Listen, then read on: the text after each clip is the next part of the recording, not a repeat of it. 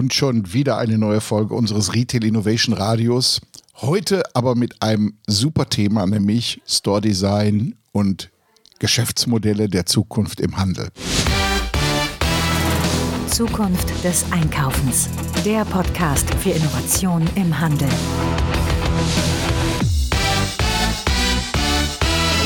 Ja, wir haben ja öfter darüber gesprochen, dass viele Händler eigentlich ihre Geschäfte schließen, weil deren Format einfach nicht mehr dem Zeitgeist entspricht. Wenn wir uns mal anschauen, die Gastro hat sich stark verändert. Wenn ich darüber nachdenke, als ich äh, sehr, sehr jung war, da hat man auf jeder Speisekarte irgendwelche Innereien gefunden, wie zum Beispiel Nieren, Leber und solche Dinge alle, Gehirn. Jetzt hat sich der Zeitgeist geändert und die Gastro hat sich angepasst. Man findet fast nirgendwo mehr diese Gerichte auf der Speisekarte.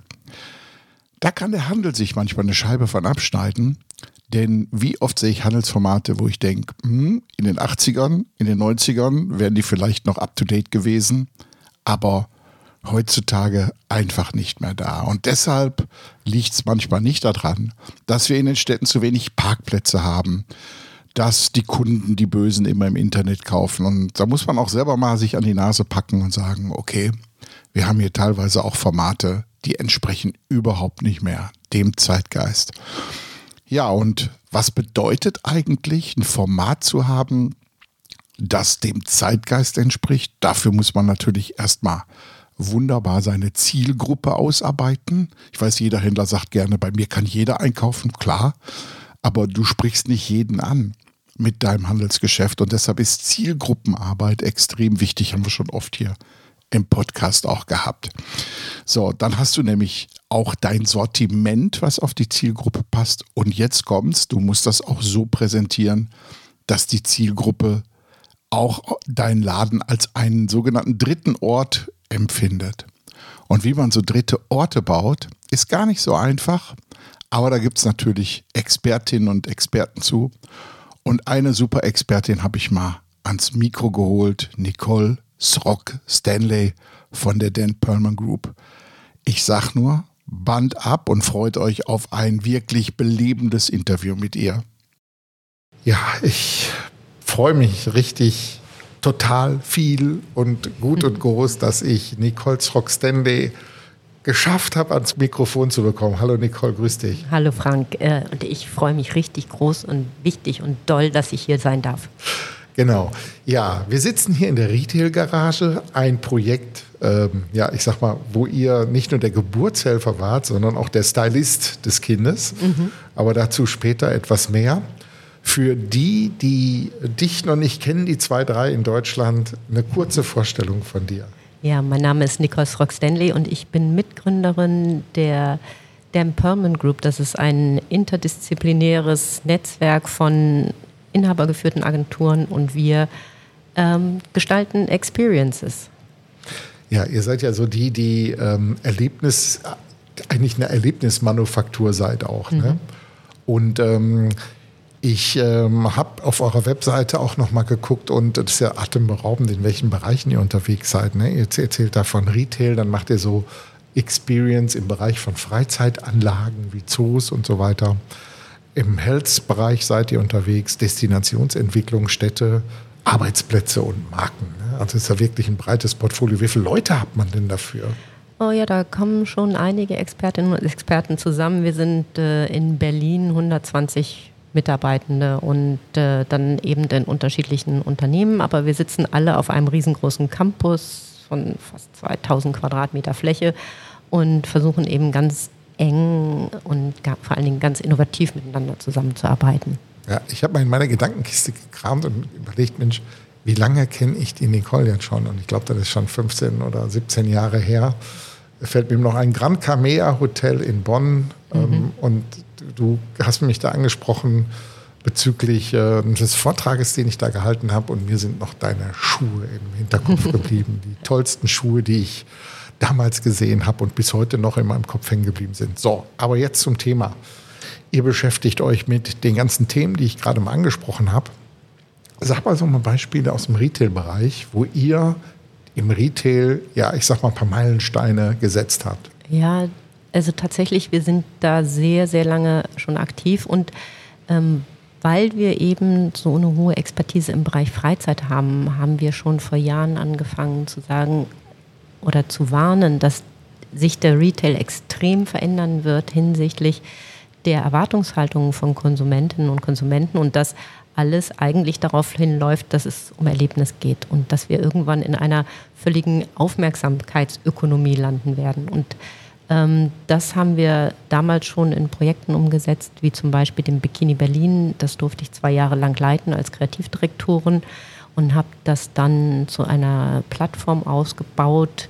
Ähm, dass das, das Bikini Berlin Gastgeber ist eben für sehr innovative Formate und kreative oder auch sowas wie Bon Prix, den Future Store oder jetzt gerade den Restore von Globetrotter, wo wir eine Konrad Elektronik Filiale komplett recycelt haben.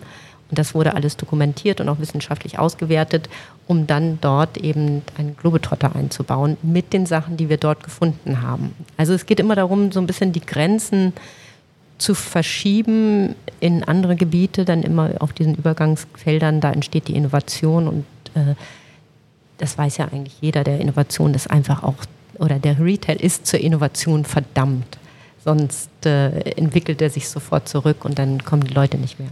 Ja, und ähm, ihr habt ja nicht nur im Bereich, ich sag mal, jetzt nicht despektierlich gemeint, ihr macht nicht nur Sachen besonders schön, dass man sich da drin wohlfühlt, sondern ihr seid ja auch mit einer Wahnsinns-Digitalisierungskompetenz versehen, die wir im Grand Prix in Hamburg ja gesehen haben, ne, mhm. wo ihr praktisch die komplette Shopper Journey analog und digital abgebildet habt.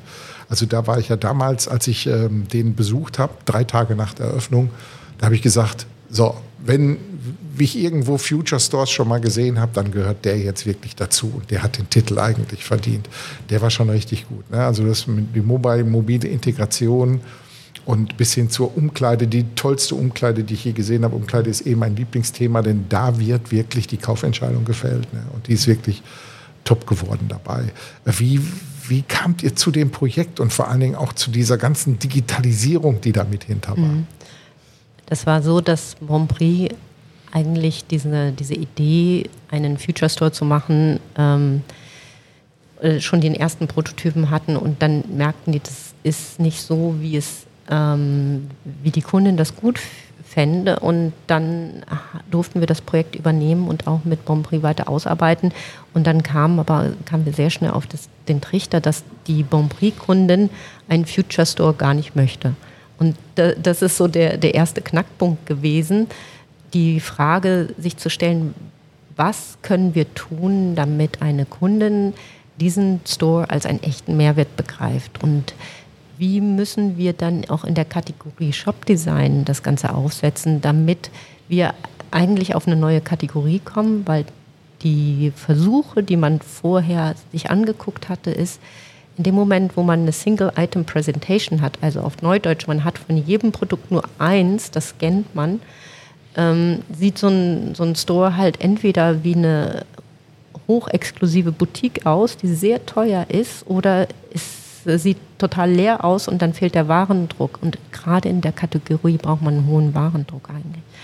Und das geht nur, wenn man das Thema Bodendecke, Wand, Möbel komplett neu denkt mit den ganzen digitalen Medien. Und das ist über super viele Iterationsstufen gelaufen mit Teststore-Aufbauten, mit Befragungen der Kunden und eben auch mit dem Wissen, die Technik muss komplett in der Unsichtbarkeit verschwinden. Man muss sie als Service spüren, aber man darf sie eigentlich nicht sehen, weil die Kundin möchte halt das Textil, die möchte das Erlau äh, Erlebnis, die Inspiration, aber eben nicht Technik. Und deswegen war dann nachher die oberste Promisse, ähm, keep it super simple. Also das, was du nachher auch gemerkt hast, dass alles so spielerisch ist, ist, dass wir von 90 Prozent der Möglichkeiten, die wir hatten, erstmal nur 10 Prozent wirklich ausgespielt haben, damit man das überhaupt lernen kann, das ganze Thema, weil es so komplex sonst so schnell wird. Jetzt ähm, habt ihr ja, äh, du hast ja gerade gesagt, ihr habt diese 120 Mitarbeitenden und ein Großteil beschäftigt sich ja mit dem Experience-Bereich. Ne? Mhm. Ich sag mal so dieses, dieses Stichwort Panda. Mhm. Ne? Ähm, ihr macht ja Zoos auch, ne? und da geht es ja darum, und Freizeitparks, und da geht es ja darum, Erlebnisse zu vermitteln. Und dieses Wissen ist ja für den Handel unfassbar wertvoll, aber auch für Innenstädte. Mhm. Ne, bei den Innenstädten geht es ja darum, dass wir vollkommen neue Besuchsanlässe jenseits des Handels irgendwo finden. Und da geht es natürlich um Aufenthaltsqualität und Erlebnis pur eigentlich. Und da habt ihr natürlich eine, eine hochinteressante Mischung bei euch. Die Leute, die beides verstehen auch. Ne? Ähm, bei dem Thema Städte, Destinationen.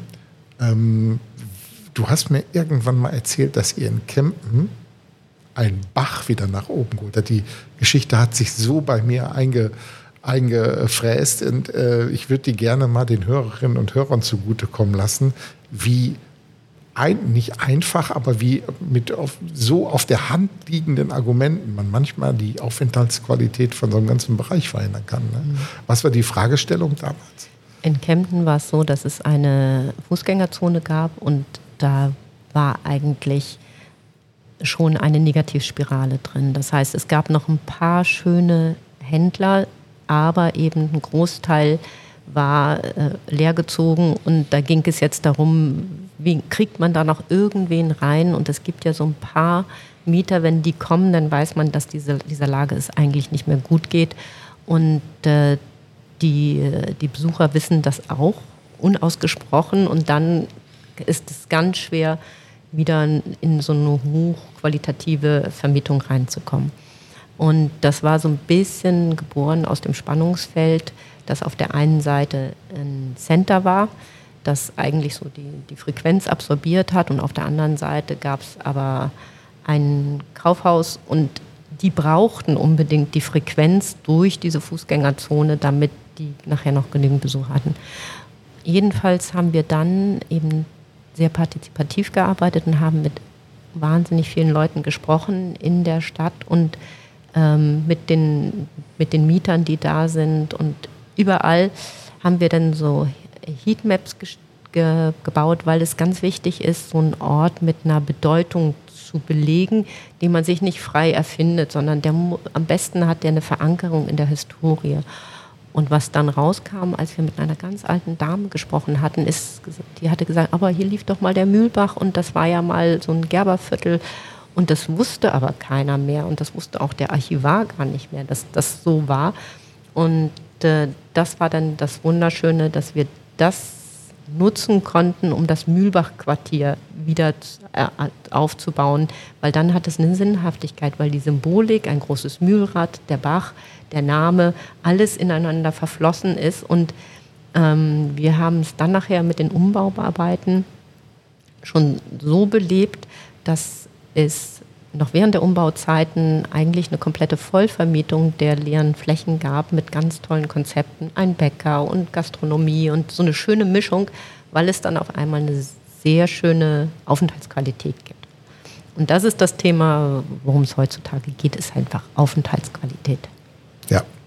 Und damit schaffst du wieder neue Besuchsanlässe und kriegst auch neue Zielgruppen, wie zum Beispiel junge Leute wieder in die Innenstadt. Ich habe ähm, im Februar war ich unterwegs auf so einer Storecheck-Tour in, in, Paris und da habe ich ähm, schräg gegenüber vom Samaritanen, das alte älteste Kaufhaus der Welt, glaube ich sogar, da habe ich eine riesen E-Sports-Arena gesehen, die auch richtig gut gefüllt war mit jungen Leuten und das ist ja jetzt nicht gerade eine B-Lage da. Ne? Also da habe ich auch gesehen, Mensch, guck mal, ne, du musst einfach Besuchsanlässe für junge Leute schaffen und schon sind die auf einmal da.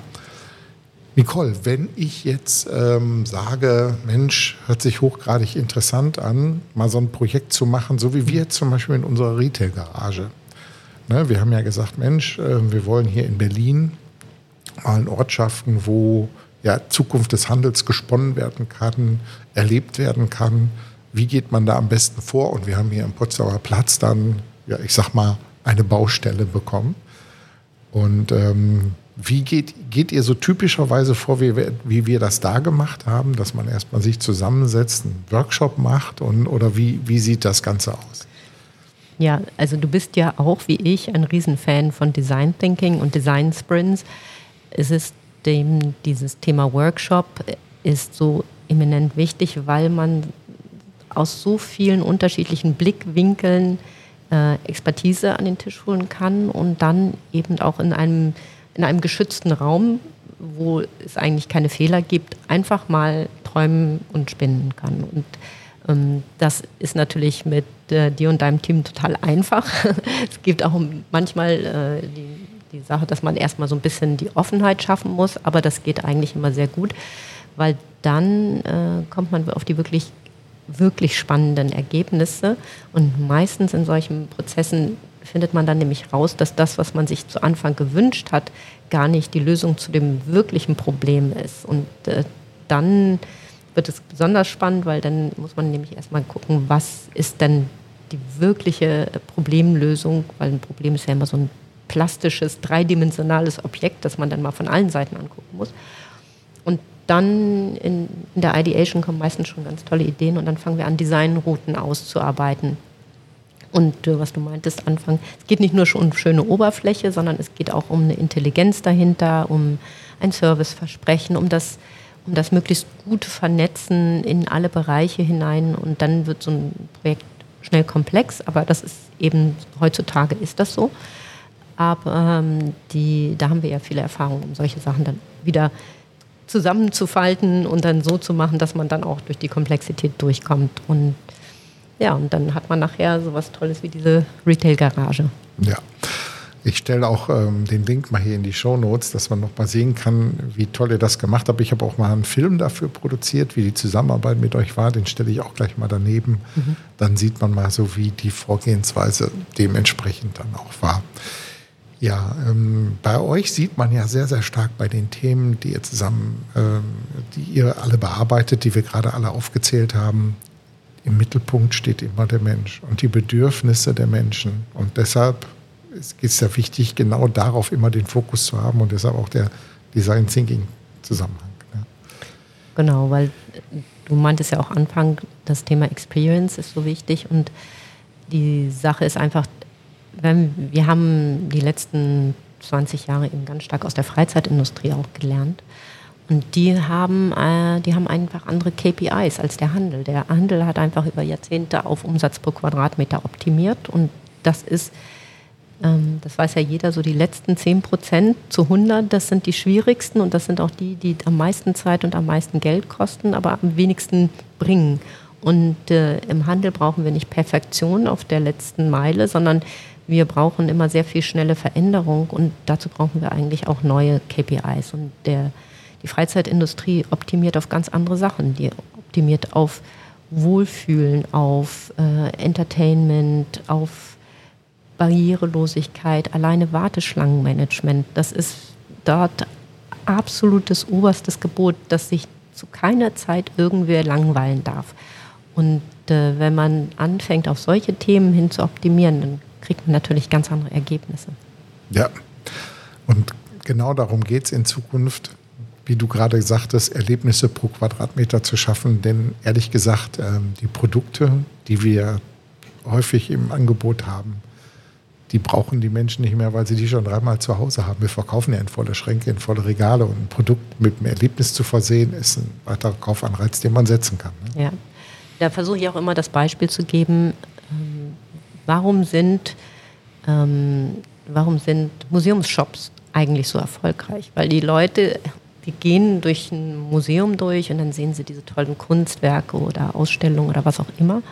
Und am Ende werden dann die Stofftiere, die Prints, die Schals, die sonst was mitgenommen, weil sie sich schöne Erinnerungen kaufen. Und dann ist tatsächlich auch die Elastizität, viel Geld auszugeben, total groß, weil es einfach ein hundertprozentig ein Erlebniskauf ist und nichts Rationales.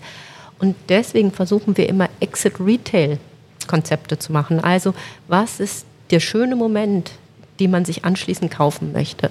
Weil diese Sachen, die, die möchte man unbedingt haben, auch wenn man schon die Bluse fünfmal hat, weil damit gibt es, da ist ein, ein emotionaler Mehrwert mit verknüpft, nämlich dieses Erlebnis, das, was ich anhabe, hat mir eine schöne Erinnerung gegeben. Und in unserer völlig medienüberreizten Welt, wer hat denn noch Erinnerungen? Also weißt du, was du jetzt vor vier Tagen gemacht hast oder so?